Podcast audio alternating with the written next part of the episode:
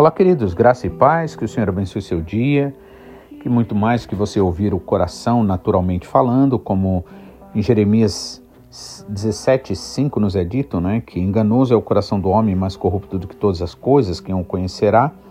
Melhor coisa é nós darmos ouvido à voz do Espírito Santo. Amém? E assim, com certeza, você agirá de acordo com a vontade do Senhor. Que o Senhor abençoe seu dia você possa deixar esta palavra do Senhor, que é água que lava, que purifica, todo aquele que tem sede, na verdade, todo aquele que tem desejo de verdade. Amém? Aqui está a solução para nós estarmos crescendo, amadurecendo em amor, em graça, para que o caráter do Senhor Jesus Cristo seja aperfeiçoado na sua, na minha e na nossa vida. Amém? Que Deus abençoe. Gostaria de estar lendo e capítulo 2 de Filipenses, dos versículos 12 ao 18. Logo depois estaremos orando e logo mais meditando na palavra. Amém? Então aqui o apóstolo Paulo diz o seguinte: Assim, meus amados, como vocês sempre obedeceram, não só na minha presença, porém muito mais agora na minha ausência, desenvolvam a sua salvação com temor e tremor porque Deus é quem efetua em vocês tanto o querer como o realizar, segundo a sua boa vontade. Façam tudo sem murmurações nem discussões, para que sejam irrepreensíveis e puros, filhos de Deus inculpáveis, no meio de uma geração pervertida e corrupta, na qual vocês brilham como luzeiros no mundo, preservando sempre a palavra da vida Assim, no dia de Cristo, poderei me gloriar de que não corri em vão, nem me esforcei inutilmente. Entretanto, mesmo que eu seja oferecido como libação sobre o sacrifício e serviço da fé que vocês têm, fico contente e me alegro com todos vocês. Assim, também vocês, pela mesma razão, fiquem contentes e se alegrem comigo. Amém? Vamos orar neste momento e logo mais estaremos meditando.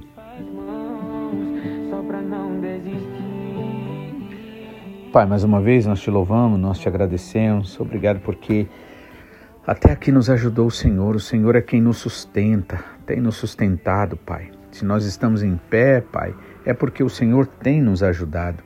Por isso, ajuda-nos sempre, Senhor, a entender isso para que a gente nunca venha achar que é pelos nossos esforços ou por qualquer outro motivo, Senhor.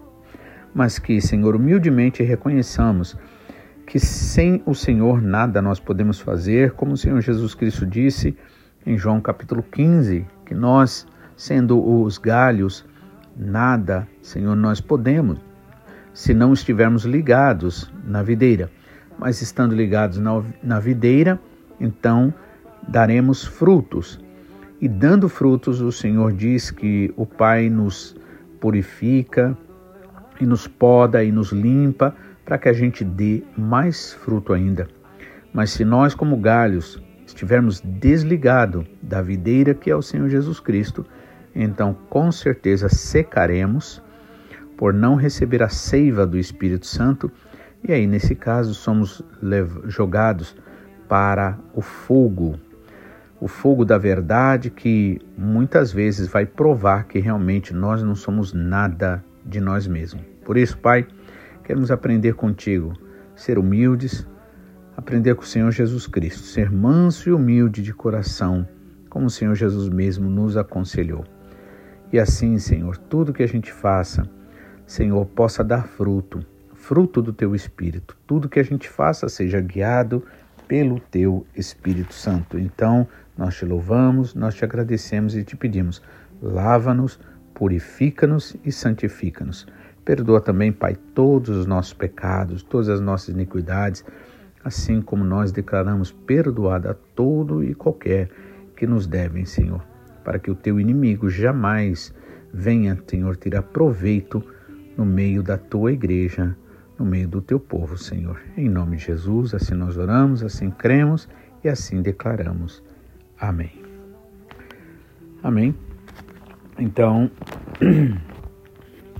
aqui Paulo começa falando sobre desenvolver a salvação, né?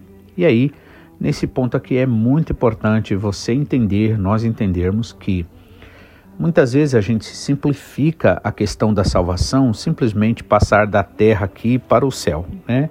Seja pela volta de Cristo, né, no arrebatamento, seja também pela pela a partir da morte física natural, né, e a gente ser transportados para né, o céu, para o reino né, celestial. Mas a realidade é que a Bíblia não resume salvação apenas a isso. Tá? A Bíblia, quando ela fala de desenvolver a salvação, como aqui o apóstolo Paulo está falando, ela está dizendo que o Senhor né, começou um processo em nós, né? E por isso que Paulo diz: aquele que começou o bom trabalho vai aperfeiçoar até o dia da sua vinda, não é? Ou seja, em outras palavras, nós é, nós fomos em Jesus Cristo, nós fomos verdadeiramente tirados do mundo, não somos mais do mundo, ainda que há muitas coisas na nossa vida que precisam ser mudadas. Assim como é, Israel ali, quando Deus tirou do Egito com mão forte, né? Que o povo tinha sido tirado do Egito, disso não restava a menor dúvida. Ainda que eles saíram do Egito, mas o Egito ainda precisava sair do coração deles, né?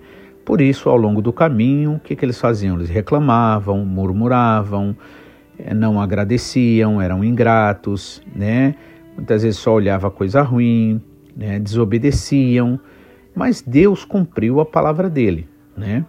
Mas aí vem aquela questão, agora é preciso chegar a Canaã, né? E aí quando eu penso no desenvolvimento da salvação, eu penso nisso. Essa salvação que não se manifesta simplesmente quando a gente partir dessa terra, né? Estivermos no reino celestial, mas sim, aqui também. Então Paulo diz: desenvolvam, né? Olha, primeiro é, versículo 12, né? Assim, meus amados, como vocês sempre obedeceram, não só na minha presença, porém muito mais agora na minha ausência, desenvolvam a sua salvação com temor e tremor. Né? Em outras palavras, com seriedade, levando a sério a necessidade das mudanças e transformações que a gente precisa, né? Então, é, e aí a primeira coisa que ele coloca aqui é o, é o que? É a obediência, né? E obedecer realmente é o que Jesus falou. Se nós apenas ouvirmos a palavra, mas não obedecermos, ou seja, não praticarmos, seremos considerados como homem louco que construiu a casa na areia. Veio então a chuva, veio o ba, uh, né? e aí deu contra aquela casa os rios, e aí aquela casa caiu e foi grande a sua queda. Então nós precisamos, em outras palavras, né, passando pelo deserto, né, prefigurando aquela questão lá do povo de Deus que Deus tirou do Egito com mão forte, significa o quê? Significa que o povo saiu do Egito ali, mas eles estavam com uma mentalidade tão é, escravizada que para eles era muito melhor viver sofrendo ali do que eles serem libertos. E isso é uma coisa bastante comum de acontecer. Muitas vezes a gente se acostuma com o mal, com o problema, com a dificuldade e prefere, né, viver de migalhas, em outras palavras, desde que a gente tenha uma certa segurança, não é? E do que realmente é, começar a nos disponibilizar para uma nova mudança de vida. Isso também, claro, a gente pode entender que, é, é, assim, de uma forma até mesmo inconsciente, nós temos certeza de que toda mudança ela exige, né? É, ela traz uma, um, uma, um desconforto, né? Toda mudança ela leva a gente a enfrentar desafios, a enfrentar o novo, né? Então a gente muitas vezes é cercado pelo medo, né? É cercado é, pelo incômodo das mudanças em si, Né? Então, naturalmente, às vezes a gente prefere ficar vivendo uma vida mediana do que realmente a gente se entregar para algo mais novo. Eu acho que todo mundo, em um ponto, em uma área da vida ou em outro, acaba realmente percebendo isso. Né? Nenhum de nós, na verdade, pode dizer assim: olha, eu sou uma pessoa que eu desenvolvo tudo em todas as áreas e realmente eu sou uma pessoa que estou super pronto para todo e qualquer desafio na vida, né? Às vezes tem gente que desenvolve bem no lado mais diretamente espiritual, em termos da igreja, mas não desenvolve no lado profissional, né? Às vezes é, tem uns que desenvolve no lado profissional, mas não desenvolve no lado da família, né? Ou dos relacionamentos.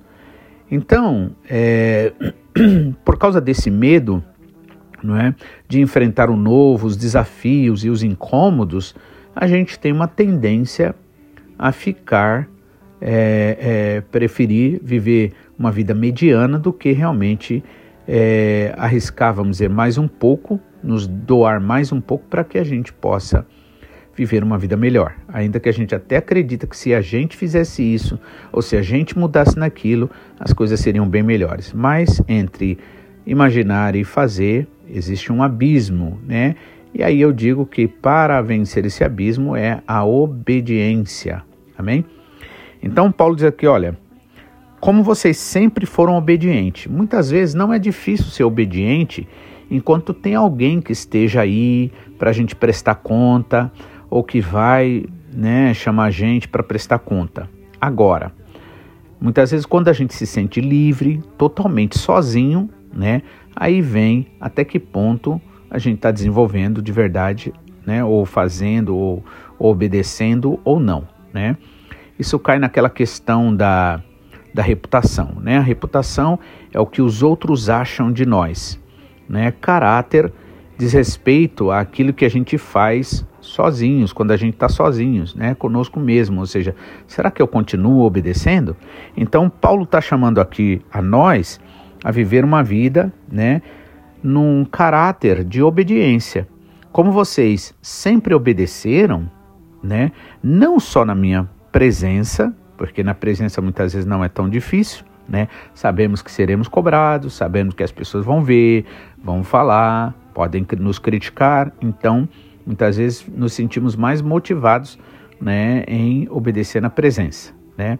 Por exemplo, imagina que Adão e Eva não teriam desobedecido se o Senhor tivesse lá o tempo todo lá com eles, né? Mas o Senhor não estava. O Senhor deu a ordem e disse: é, e a Bíblia diz que é, o Senhor os visitava ao cair da tarde. Ou seja, em outras palavras, né, é, se o Senhor não tivesse deixado aquele espaço para eles, para eles realmente é, é, entenderem a importância de eles obedecerem na presença ou fora da presença, né? Então eles não teriam desobedecido, mas desobedeceram, né? Então, e aí, vocês sempre obedeceram, não só na minha presença, porém, muito mais agora na minha ausência. Ou seja, então, se a gente obedece na presença, devemos é, obedecer muito mais na ausência. Se nós aceitamos a palavra de Deus, se nós concordamos com o Espírito Santo, se o Espírito Santo em nós confirma que essa palavra, aquela que o Senhor nos disse, é verdade e que nós, se nós obedecermos, nós seremos abençoados.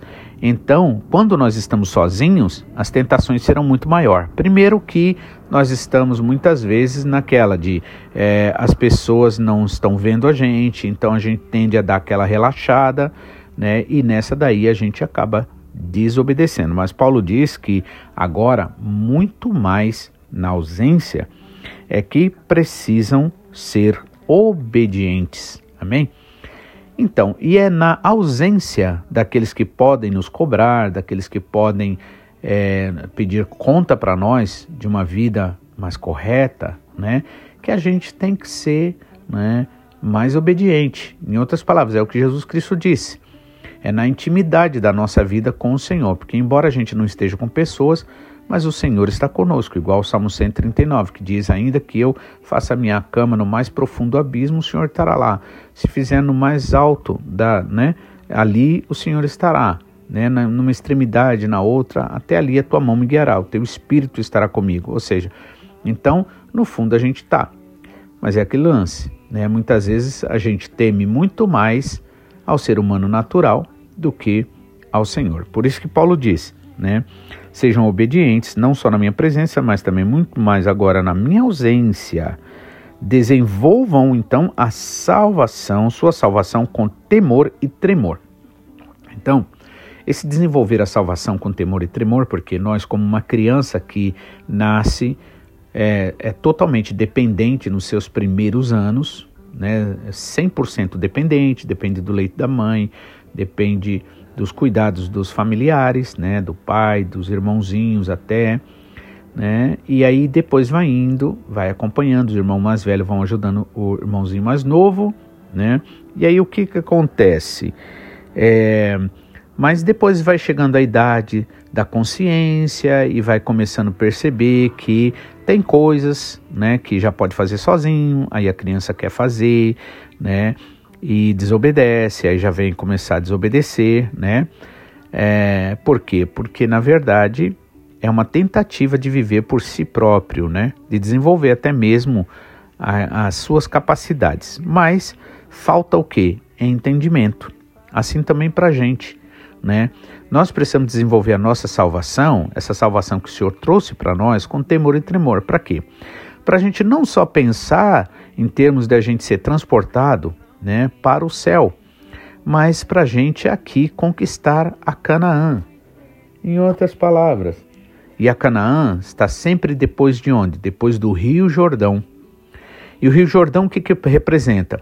Representa você vencer suas limitações, suas dificuldades, né? seus problemas. Né? Todo mundo tem um, um Rio Jordão, vamos dizer, à frente que precisa ser transportado, precisa ser passado por esse Rio Jordão para a gente chegar lá na terra de Canaã. Chegando na terra de Canaã, é preciso fazer o quê? É preciso lutar contra os inimigos da terra.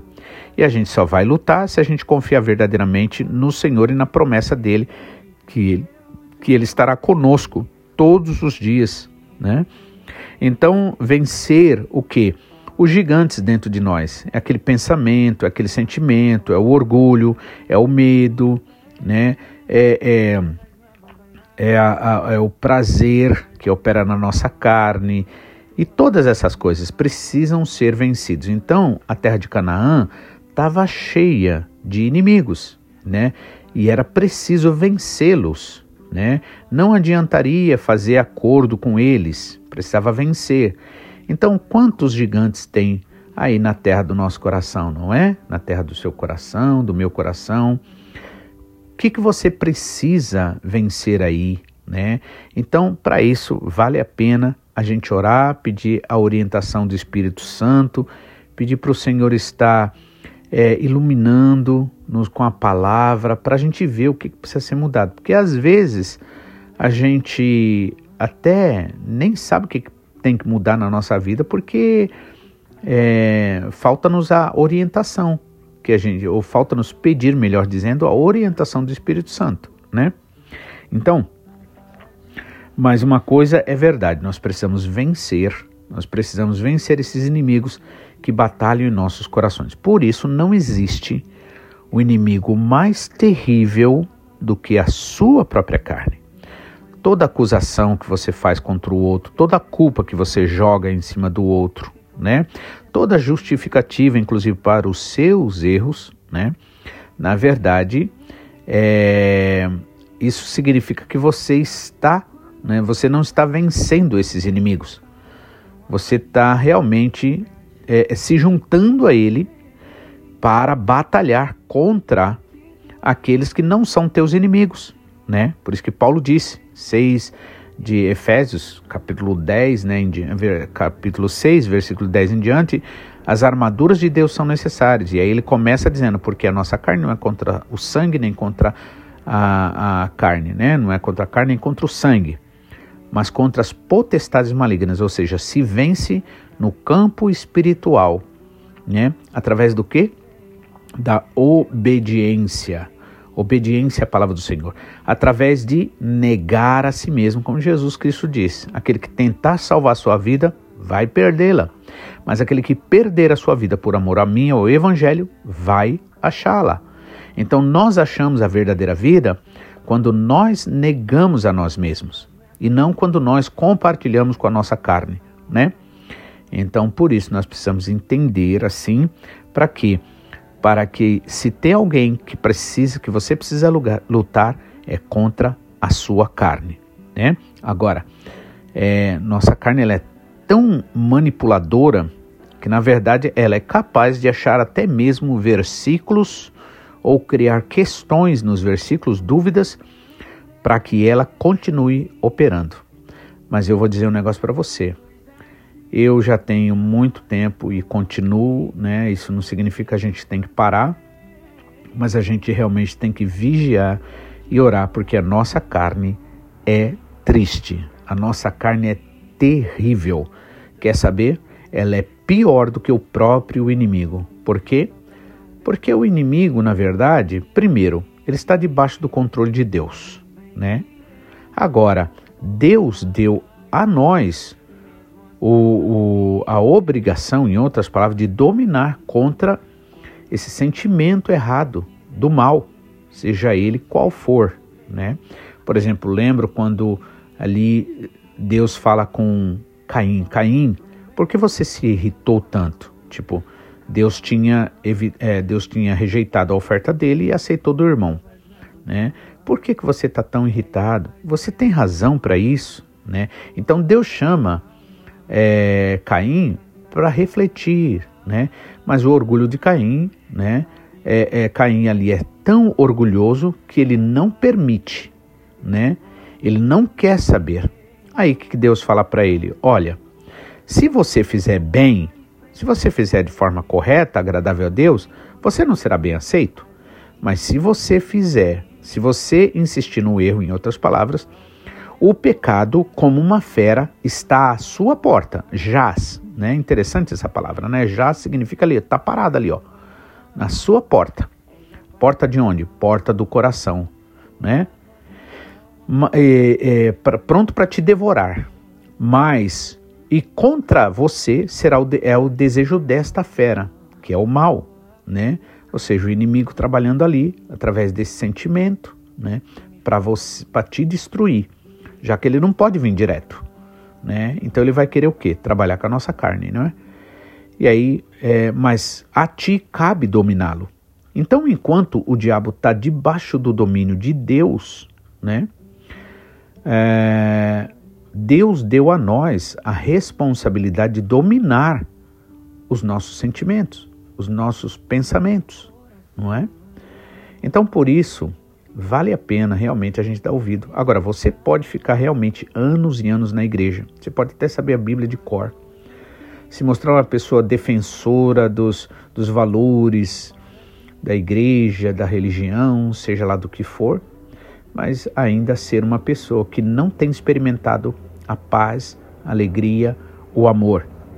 Então, é preciso a gente ser sincero, encarar a verdade, porque Deus, né, ele se compadece, ele exalta os fracos, os humilhados e ele é, resiste ao soberbo. Dá graça aos que se humilham, mas resiste aos soberbos.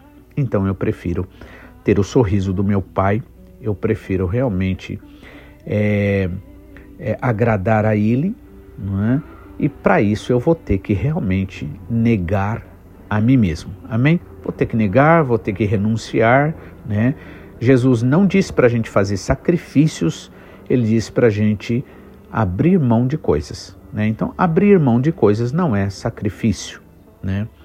É, as pessoas entendem assim, mas na verdade não é sacrifício, né? É renúncia, é abrir mão. Por quê?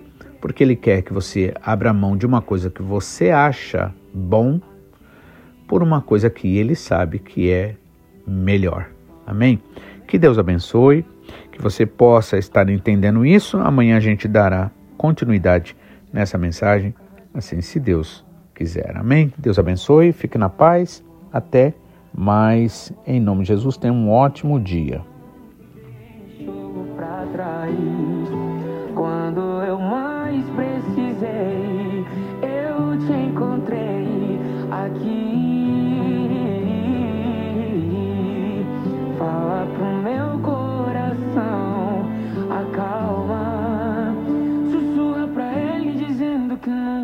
abandonar. És a paz da minha alma, tua voz me acalma e me faz descansar. És a paz da minha alma, tua voz me acalma e me faz descansar.